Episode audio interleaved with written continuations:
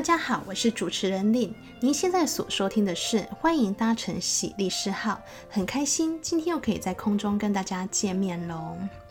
上一集我们节目有谈到有关数位科技可能造成失智的一个问题。那我们讲到失智，那时候我们也说，诶，其实台湾正在迈入一个高龄化的社会。讲到高龄化，我们就不得不想到日本，因为日本这个问题更是严重。就算呢，高龄者他没有失智，可是我们如果放老人家一个人在家的时候，他们除了会有可能不小心跌倒或是生病一些健康风险的危机外，最最最令人担心的就是他们很容易成为诈骗集团眼中的肥羊。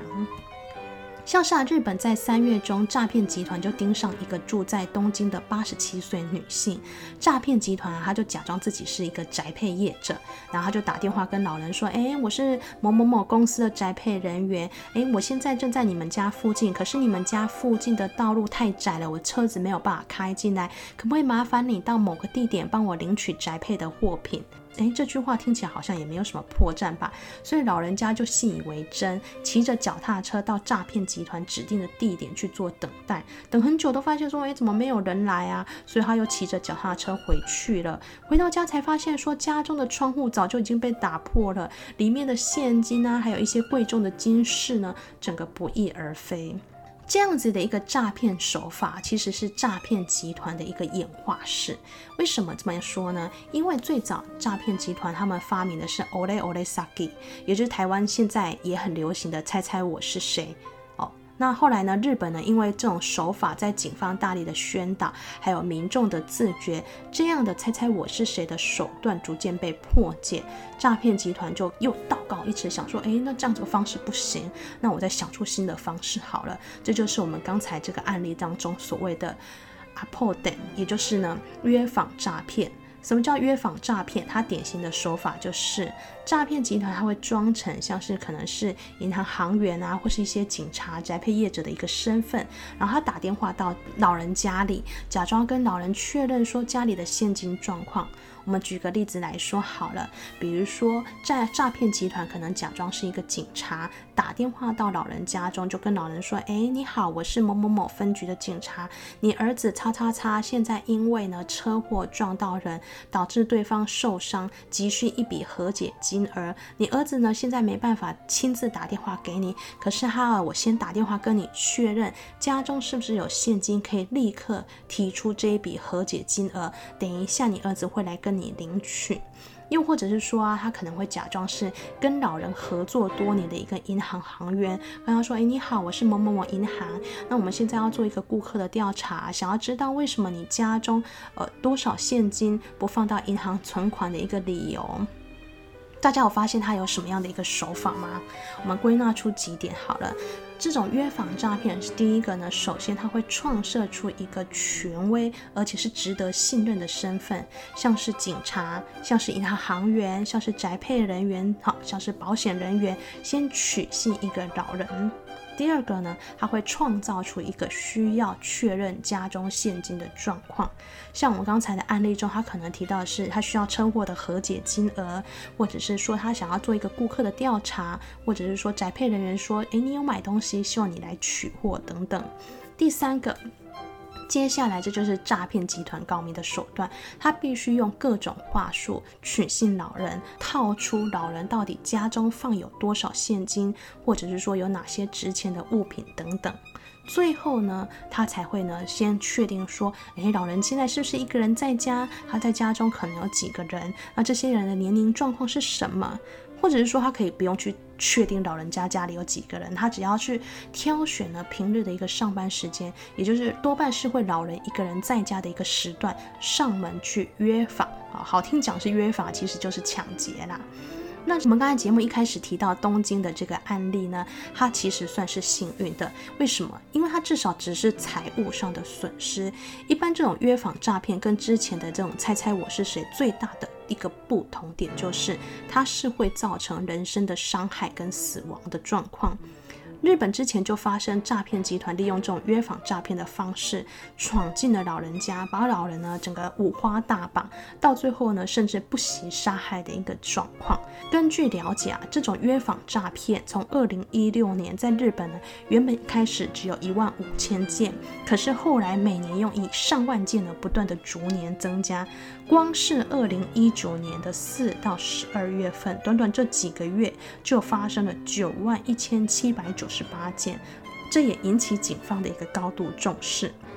在法律层面上呢，我们可以知道说，这种约访诈骗、诈骗集团这种行为是有可能构成加重抢夺罪。那如果他还用强暴、胁迫、药剂、催眠术等方式的话，是还有可能构成强盗罪的。但今天的节目最想跟大家分享的是如何对付这种新形态的一个约访诈骗。我们可以参考一个日本的方式。首先啊，日本他们大力的宣导，家中如果有老人的，特别是一个人独居的老人，希望他们一个人在家的时候，如果是不认识的号码，尽量电话不要随便接起。第二是，如果老人真的有接起电话的时候，不论对方的身份是什么，也不管发生什么样的状况，都不要轻易告诉别人家中有没有现金，或者是说现金有多少。最后，日本呢，他们的脑筋呢动得非常快，而且几乎可以说是对症下药，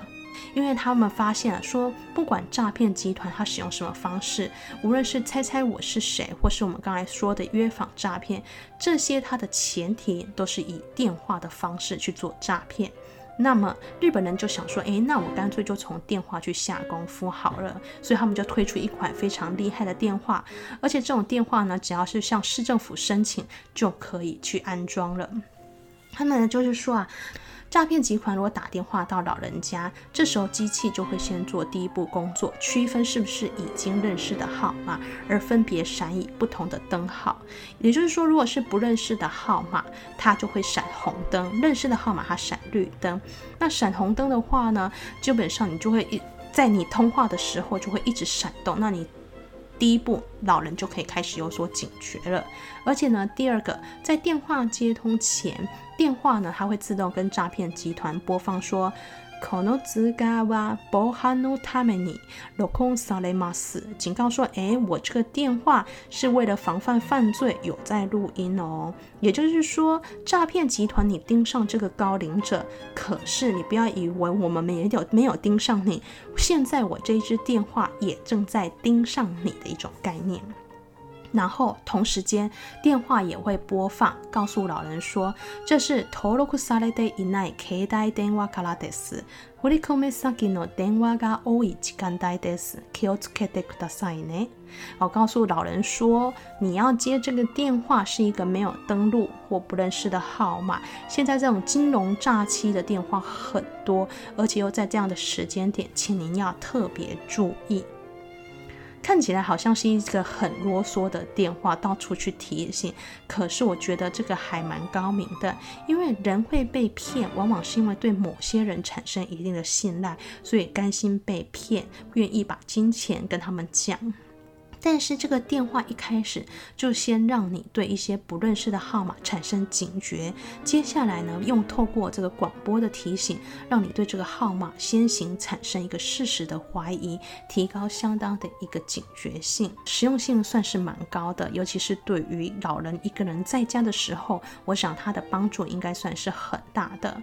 在节目的最后，想要提醒的听众朋友的是，其实诈骗集团的手法是无远国界的不断散布，像是台湾到现在还上出现日本之前流行过的“猜猜我是谁”诈骗手法。我们在新闻还是常常看到有些人因为这样的“猜猜我是谁”被骗了大笔的金额。那在迈入高龄化社会的一个台湾呢，未来日本的这种约访诈骗迟早有一天会出现。希望听众朋友可以透过今天的节目，能够对这种约访诈骗有所警觉，并且提早预防。